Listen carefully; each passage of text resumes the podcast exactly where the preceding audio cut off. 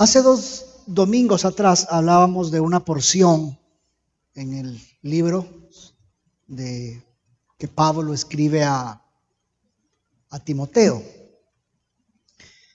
Y quiero hacer una continuación, porque es bien interesante ver que después que, que Pablo en los versículos anteriores a, a lo que vamos a ver esta mañana, Pablo anima a Timoteo a que, si usted no más recuerda, a que no se avergonzara del Evangelio. Ese que lo había salvado y que por lo tanto debía estar dispuesto a sufrir por el Evangelio. En esta porción que vamos a ver en esta mañana, Pablo le dice a Timoteo que retenga las sanas palabras, que guarde el tesoro encomendado, que no lo abandone, sino que permanezca fiel. En otras palabras, iglesia, Pablo exhorta a Timoteo a mantener la integridad del mensaje cristiano que ya había recibido. Y como ya lo dije hace unas dos semanas, esta carta, si bien es cierto, es una carta que está dirigida a una persona en especial, pero también fue una carta leída para la iglesia. Por lo tanto, amados, es el deseo de mi corazón en esta mañana es que así como Pablo le dio estas palabras a su tan amado hijo en la fe, nosotros hoy en día debemos retener, guardar y permanecer en el precioso tesoro del Evangelio con fidelidad. El tema de esta mañana es retén, guarda y permanece en el precioso tesoro del Evangelio. De los versículos 13 al 18, en la segunda carta, el capítulo 1, es donde vamos a estar estudiando en esta mañana, en el tiempo que nos queda. Y dice la palabra de Dios según de Timoteo capítulo 1, versículos 13 al 14, vamos a leer. La porción es tan amigable de que he querido hacerlo en dos partes nada más. La primera parte la vemos del 13 al 14 y dice así. Retén la norma de las sanas palabras que has oído de mí, en la fe y el amor en Cristo Jesús Guarda mediante el Espíritu Santo que habita en nosotros el tesoro que te ha sido encomendado. Vamos a orar. Señor, gracias por tu palabra. Que sea ella quien esta mañana nos hable. Todo argumento, todo marco de referencia que nosotros podamos anteponer a lo que el texto nos quiere decir. Nos humillamos ante la majestuosidad de la escritura para que sea ella quien nos hable. Y que tu Espíritu Santo, a través de Cristo Jesús morando en nosotros, pueda redarguir nuestro espíritu. Con temor y temblor me dirijo a tu iglesia en esta mañana. En tu nombre, en Cristo Jesús. Amén. Si usted se da cuenta, Pablo le recuerda a Timoteo dos cosas. Es bien interesante ver que hay dos imperativos bien marcados en estos dos versículos que encontramos acá. Pablo le recuerda a Timoteo dos cosas. Lo que debía retener o guardar, que es la norma de las sanas palabras que de mí oíste. Y en segundo, en segundo lugar, cómo debía guardarlo. ¿Y cómo debía guardarlo? Bueno, dice la Biblia que debía guardarlo en la fe y amor que es en Cristo Jesús. Y es que es bien interesante ver, iglesia, que para que la fe persevere limpia y sana, es necesario conservar la exactitud de las escrituras tal como el Espíritu Santo las inspiró. Esto es lo que Pablo pide a Timoteo y es lo que Dios nos pide a nosotros hoy. Amados, así como Timoteo estaba siendo exhortado a retener y a guardar, quiero que entiendas que tú y yo, nosotros, los de esta época, estamos mayormente llamados a hacerlo también. Y es interesante ver que cuando vemos la historia, si usted, si usted revisa tanto la primera carta como la segunda carta que Pablo le escribe a Timoteo, Timoteo siempre contó con, con su ejemplo, en la manera en cómo él debía de dirigirse y de cómo también no debía de desviarse. Es decir, entonces, iglesia, que cuando Pablo le está diciendo acá a Timoteo que debía retener las sanas palabras, lo que él estaba queriendo decir era que debía retener la sana doctrina. Ahora, hoy en nuestros días, tú y yo estamos llamados de manera fidedigna y eficaz, porque debemos tener en cuenta esto mayormente, que por ejemplo hoy, lastimosamente desde los púlpitos se predica al gusto del creyente. Lastimosamente hoy en las iglesias que dicen llamarse cristianas utilizan un lenguaje más moderno, donde claramente distorsionan todos los conceptos bíblicos por otros que no expresan lo mismo. Entonces, es aquí donde tú y yo no debemos de avergonzarnos de palabras que ya están escritas en la Biblia, de conceptos bíblicos, de palabras bíblicas. Porque vemos claramente que hoy, por ejemplo, palabras como la justificación, la redención, el nacer de nuevo, la santificación, la santidad, el infierno, la sangre de Cristo, que es la única que, que, que puede y es capaz para perdonar pecados. Todos estos y muchos temas más doctrinales, tristemente, ya no son agradables al oído moderno. Es entonces ahí donde tú y yo al igual que Pablo estaba exhortando a su hijo Timoteo, es ahí donde tú y yo debemos de levantarnos y defender, enseñar y predicar la sana palabra. Ahora, la razón del por qué estoy insistiendo en esto es porque la misma Biblia nos está diciendo que estas palabras dice que son sanas y por lo tanto, iglesia, tienen la facultad de producir en nosotros, en la vida del creyente, vida de piedad, vida de entrega a Dios, de dedicación a Dios, de temor a Dios, de fidelidad. El saber sufrir por el Evangelio. Es por eso que la sana doctrina debe ser celosamente guardada a toda costa en cuanto a su contenido. Ahora, iglesia, yo no voy a negar algo que sí es cierto.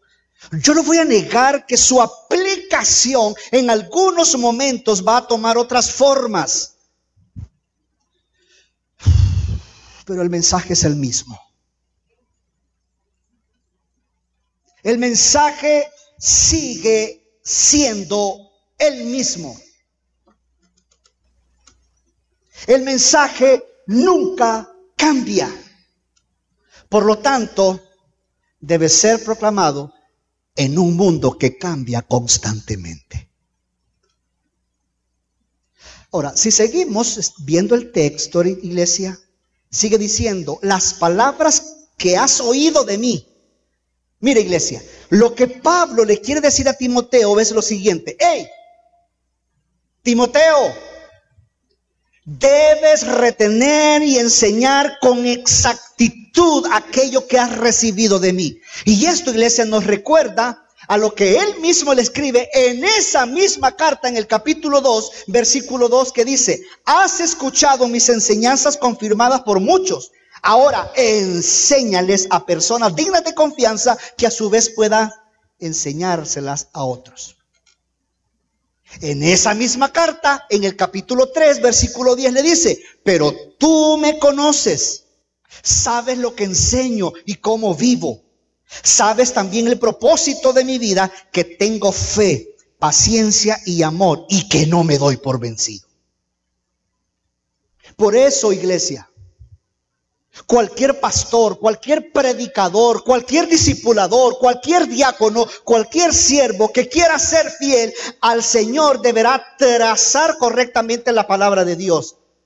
Por lo tanto, debe estar, debería estar ligado a las grandes verdades de la Escritura.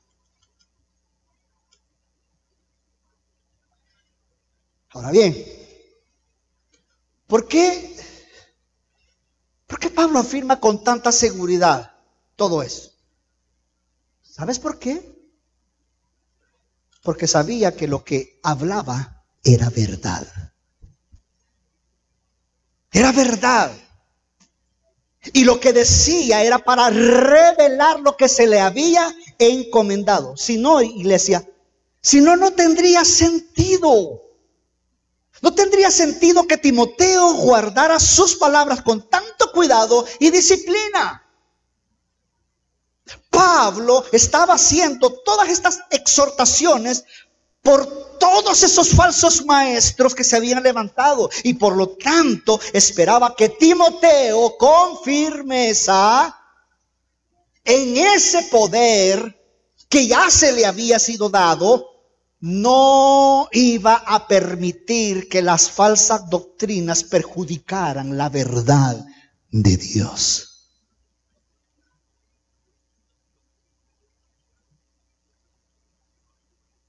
Iglesia, es, es triste ver cómo hoy en día iglesias llamándose cristianas no dedican tiempo, ni mucho menos prestan atención a la doctrina. Donde claramente vemos cómo la verdad se, ha convertido en algo nada más relativo. Donde de manera muy peligrosa, maliciosa, donde, una, donde hay una, una, línea pequeñita divisoria entre lo falso y lo, eh, entre los falsos maestros y aquellos que enseñan la verdad. Muchos lastimosamente no saben distinguir eso.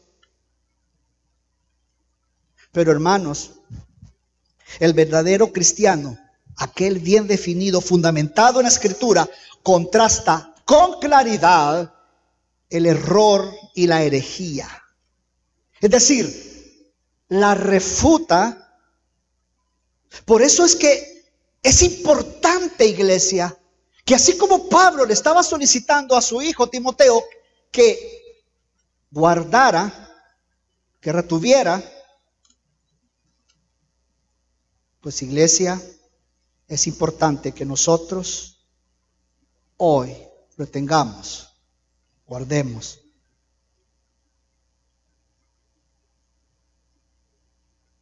Porque entonces no tendría sentido hacer esta exhortación a que retengamos algo que, algo que no sabemos. Pero, pero tú y yo sabemos con exactitud que al estar convencidos de lo que hemos aprendido es verdad, entonces todo se justifica. Por lo tanto, iglesia, es necesario tomar de manera seria y que de verdad en esta mañana consideremos fuertemente esta exhortación de Pablo. Retén la norma de las sanas palabras que has oído de mí. Ahora, al inicio ah, dije que habían dos cosas que Pablo le recuerda a Timoteo. Ya vimos qué debía hacer. Ahora, la segunda es entonces ¿cómo debe Timoteo retener o guardar todo esto? Pues la misma Biblia, el mismo texto nos lo responde. Pues dice el versículo que debía hacerlo en la fe y el amor en Cristo Jesús. ¿Qué nos dice esta parte del versículo? Mire, que no se trata de solo mantener palabras, no se trata solo de tener receta, fórmulas religiosas de una manera mecánica y que no lleven vida. En otras palabras, amados, la fe siempre indicará un espíritu de amor. Por eso, iglesias, que la manera cristiana en que Timoteo debía anunciar el mensaje era en eso, en la fe y el amor en Cristo Jesús. Significa que debía contar con la íntima comunión con Cristo en el ministerio. Y aquí, amados, es donde Timoteo debía no solo fijarse en la ortodoxia, tenía que mezclarla con fe y amor, hablando la verdad en amor como él mismo enseña en una de sus mismas cartas allá en, Efesios capítulo 4 versículo 15. Ahora, ¿qué aprendemos nosotros de todo esto? Qué fácil, hermanos. Mire, qué fácil es que nos volvamos contenciosos por el deseo de defender la fe y convertirnos en jueces. Esto, hermanos, nos debe hacer reflexionar en esta mañana. Porque nos hace ver un aspecto fundamental de nuestra relación con Dios. Quiere decir que para retener, guardar correctamente la verdad, no podemos hacerlo de un modo académico. Y no estoy diciendo que no debemos estudiar, escudriñar, dedicarle tiempo. Pero no solamente podemos hacerlo de un modo nada más meramente académico, sino todo lo contrario. Es indispensable, es necesaria una relación espiritual con Dios, porque al hacerlo, la fe y el amor que ya ha sido dada en Cristo, en Cristo, en Cristo, en Cristo, será manifestada a través de nosotros. Y gloria a Dios por eso.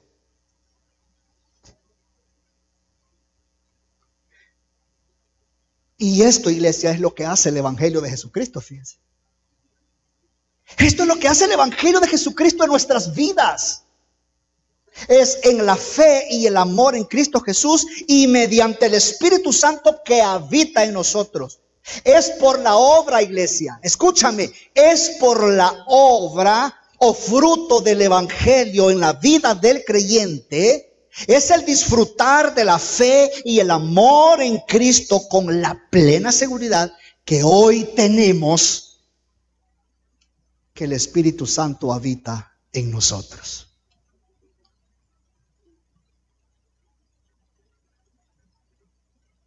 Ahora, Pablo menciona algo bien interesante cuando dice en el amor en Cristo Jesús.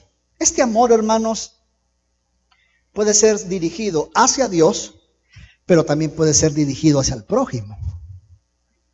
Es decir, que ambas opciones son necesarias. Ambas son necesarias. Debe ser por amor a Dios que debemos enseñar y guiar a otros en la verdad. ¿Y sabes qué significa esto? Que nunca, iglesia, nunca, nunca podemos olvidar nuestra dependencia de Cristo Jesús como fuente de ese amor genuino. Por eso, pregúntate en esta mañana, ¿qué estás haciendo tú en la proclamación del Evangelio? Porque déjame decirte que si solo estás reteniendo y guardando para ti, déjame decirte que tú te has convertido en un estéril.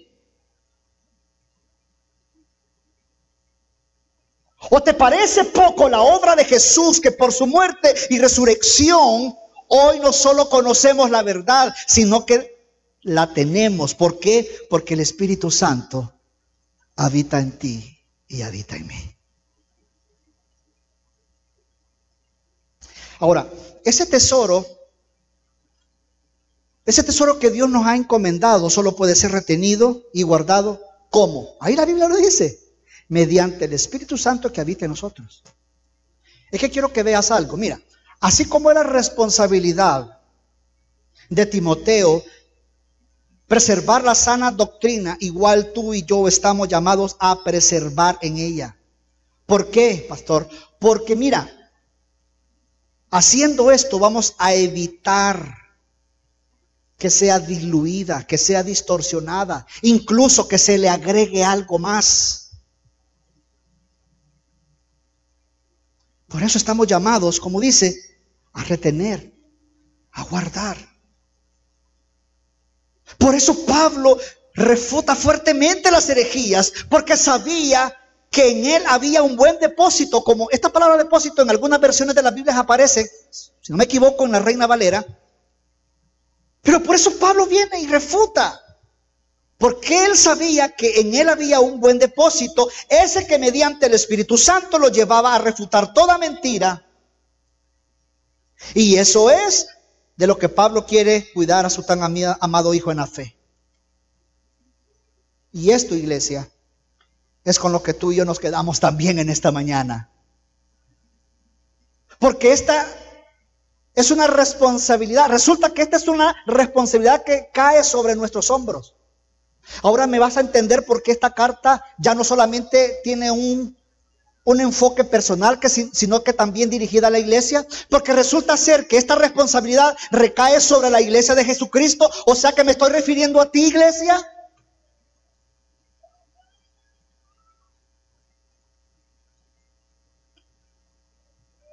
Tú y yo debemos mostrar toda diligencia y cuidado. Tú y yo debemos mostrar con diligencia y cuidado para que la sana doctrina no sea adulterada.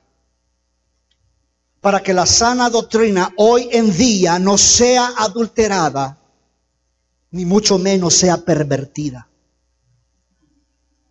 Veamos cómo en Primera de Timoteo capítulo 1 versículo 3 Pablo le dice, cuando me fui a la región de Macedonia, te pedí que te quedaras en la ciudad de Éfeso.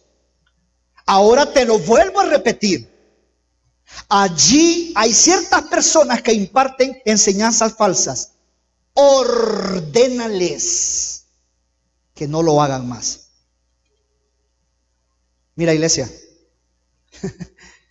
¿Usted cree que esta orden solamente es para esa persona a quien se estaba dirigiendo Pablo? ¿Usted cree que esto no es para nosotros hoy en día? Claro que sí. Por eso, repito, retengamos, guardemos y permanezcamos en el precioso tesoro del Evangelio con fidelidad. Y aquí te pregunto, ¿qué estás haciendo tú hoy en día cuando escuchas tantas herejías?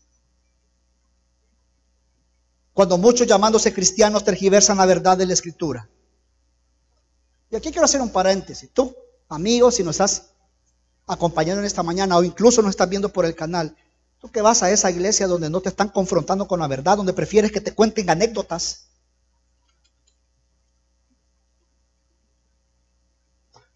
Mira, por eso Pablo, fíjate, por eso Pablo añade más adelante que, que nuestra, nuestra responsabilidad no es únicamente guardarlo, sino transmitirlo.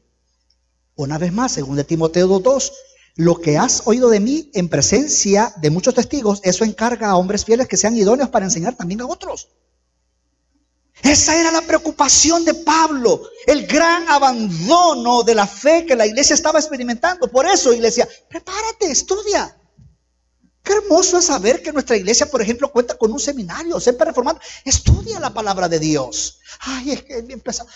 Agarra una materia. Sí, una.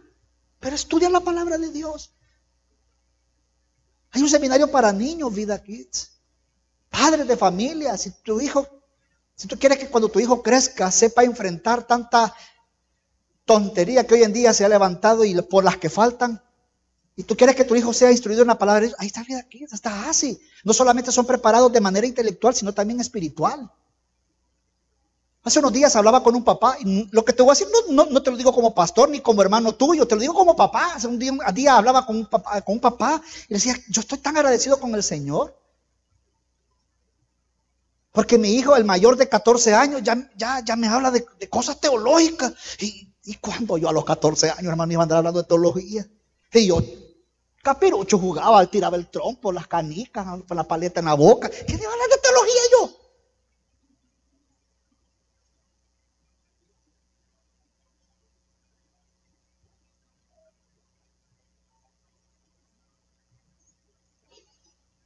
Por esa razón, por esa razón, para no caer en los mismos errores y mantener la pureza de la palabra, debemos someternos constantemente en la dirección, enseñanza, exhortación e instrucción del Espíritu Santo que mora en nosotros. Luego, en la segunda parte de esta porción que estamos estudiando, del 15 al 18 vemos claramente dos cosas. El llamado a permanecer fiel a Dios, pero también fiel a la familia de la fe. Ah, he escuchado algunos, y digo algunos porque son bien pocos los que he escuchado, el decir que, por ejemplo, estos pasajes que vamos a leer ahorita no son tan relevantes. Incluso, si usted quisiera, el sermón lo podemos acabar acá, ¿verdad? Que Dios me lo bendiga, hermano. Pastor Melvin pasa para el siguiente punto. Que le vaya bien. Pero qué hermosa lección aprendemos de un personaje que vamos a leer acá. Dice la Biblia, del versículo 15 al 18. Ya sabes esto, que todos los que están en Asia me han vuelto la espalda, entre los cuales está Figelo y Hermógenes, Conceda al Señor misericordia a la casa de Onesíforo, porque muchas veces me dio consuelo y no se avergonzó de mis cadenas. Antes bien, cuando estuvo en Roma, me buscó con afán y me halló. El Señor le conceda que haya misericordia del Señor en aquel día. Además, los servicios que prestó en Éfeso, tú lo sabes mejor. Qué hermosa lección podemos aprender de esto. Onesíforo no se avergonzó del del encarcelamiento de, Pablo, como lo vemos en el versículo 16. Pero también en este mismo pasaje vemos otros dos ejemplos bien claros ahí, muy, muy, muy, muy claros, bien marcados. Ejemplos de fidelidad y ejemplos de infidelidad. Podemos entonces, hermanos, decir que es un buen ejemplo de aquello a lo que ha estado exhortando Pablo a Timoteo anteriormente, como lo vemos en el segundo, segundo de Timoteo capítulo 1, versículo 8. Y rápidamente, no me voy a detener mucho, pero rápidamente quiero mencionar ejemplos de infidelidad. Dice, dice el versículo, los que están en Asia. Mira, es muy probable, hermanos, es muy probable que Pablo haya sentido tanto, pero tanto dolor en su corazón por los de Asia, porque debemos recordar que Pablo dedicó mucho, mucho tiempo en predicar en esa región. Incluso se ha sabido que fue en uno de los lugares donde más predicó. Así que como podemos ver, cuesta comprender que después de todo el bien que ellos habían recibido de Pablo en sus predicaciones, ellos los hayan abandonado. Ellos le hayan dado la espalda cuando más los necesitó. Ahora, probablemente también, y digo probablemente, el alejamiento incluía quizás no solo el abandono hacia Pablo, sino que también incluso a la fe. Pero sigamos, porque Pablo luego menciona a Figelo y Hermógenes. Es muy probable también que ellos hayan sido algunos líderes que estaban en Éfeso. E incluso se cree que ellos este, habían promovido esa actitud eh, entre los otros creyentes de, de, de Asia. Ahora, El hecho del por qué mencionarlos, hermanos, indica un detalle. Habían causado dolor al corazón de Pablo. ¿Hay dolor en este relato? ¿Qué cree? ¿Hay dolor en este relato? Sí. Nunca es agradable que el mundo nos rechace. Pero ser abandonado por otros cristianos o incluso por colaboradores, siervos, hermanos en el servicio cristiano, es doloroso. Podemos imaginar cómo el corazón de Pablo estaba tan quebrado al ver que aquellos por los que él había dado su vida para edificarlos espiritualmente se alejaban y lo dejaban solo. Claro que sí.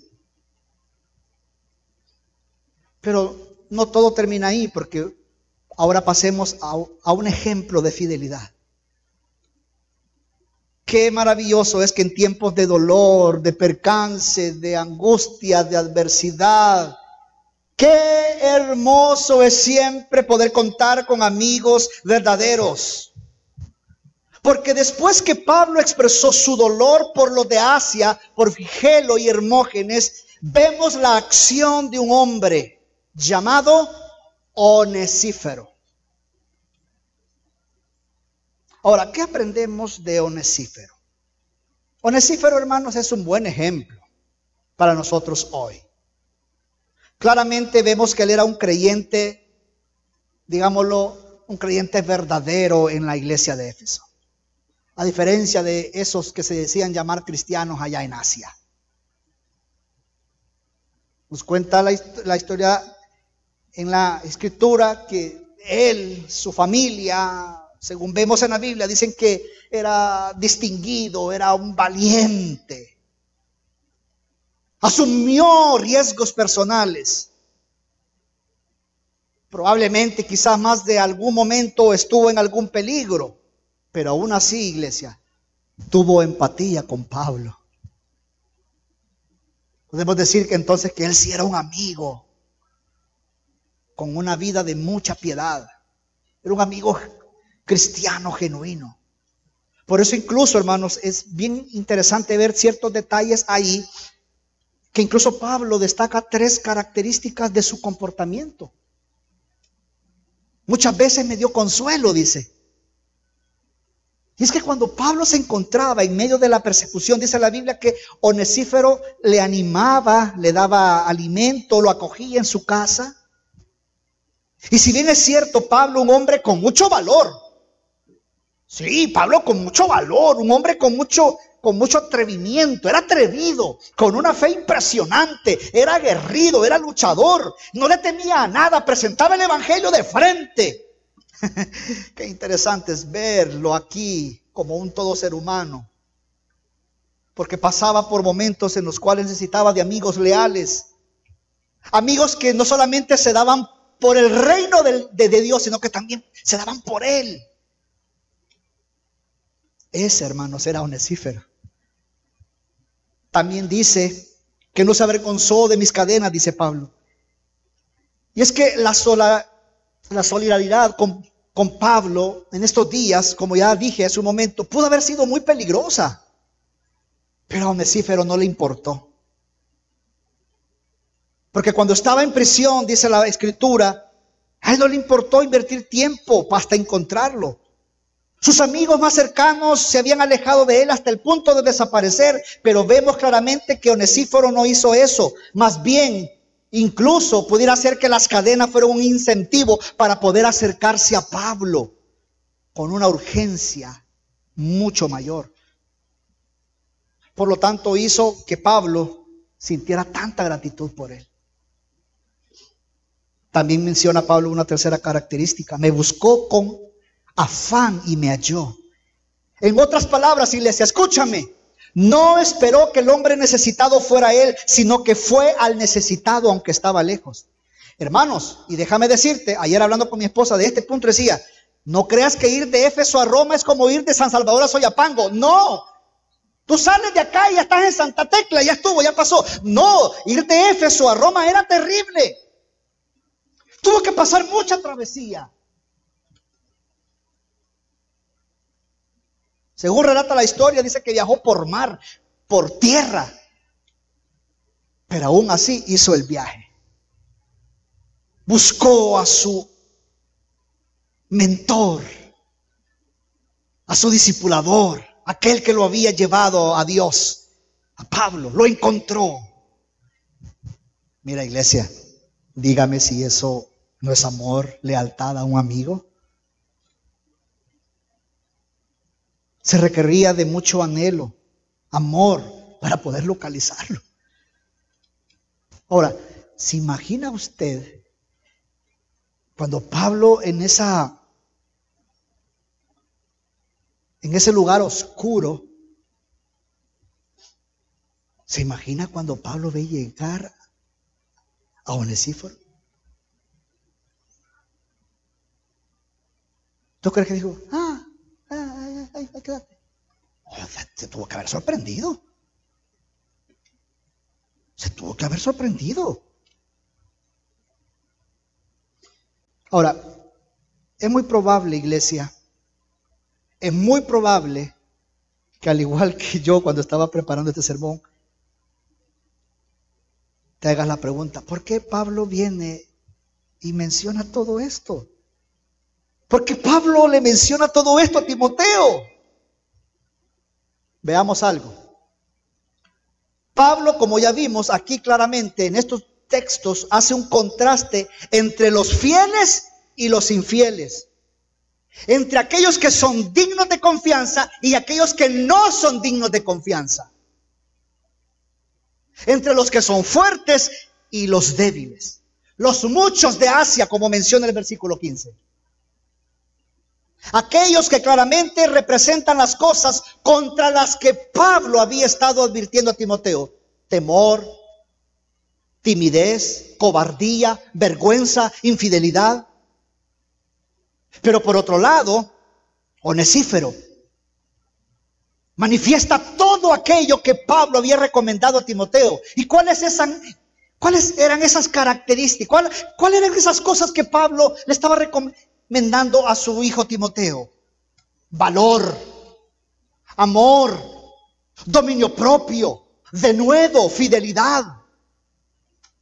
Pues resulta, amados, que tanto de los ejemplos negativos y positivos detallados por el apóstol Pablo fueron diseñados para reanimar y fortalecer a Timoteo a que retuviera y a que guardara y permaneciera en el tesoro que ya se le había encomendado. Ya para ir terminando, hay una, hay una palabra que a mí me llamó la atención. Tenga el Señor misericordia. Uh. La palabra misericordia que Pablo menciona es importante tomarla en cuenta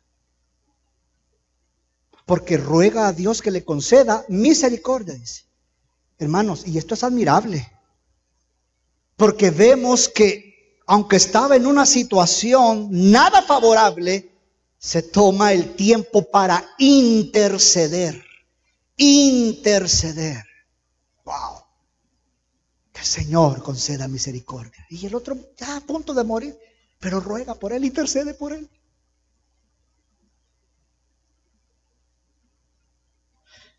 Solo termino con esto. Para los amigos, tanto que si hay aquí como los que nos ven. Sí, tú que necesitas de un Salvador y un Redentor, a ti te digo en esta mañana, tú solo podrás experimentar y disfrutar la fe y el amor en Cristo Jesús. Si crees en Jesús y su obra, si crees en el Evangelio y te arrepientes de tus pecados y para nosotros, la iglesia de Jesucristo, retengamos las sanas palabras.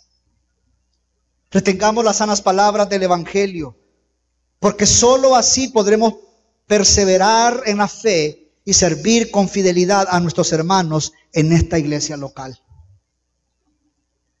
Ahora bien, para, para lograr todo esto que ya se ha mencionado, iglesia, debemos estudiar y aprender esa norma de las sanas palabras. Esa norma de las sanas palabras que surgen del Evangelio. Porque solo reteniendo y guardando el Evangelio podremos vivir piadosamente y servir de edificación a nuestra iglesia local. Por eso, iglesia, retengamos, guardemos y permanezcamos en el precioso tesoro del Evangelio con fidelidad. Vamos a orar.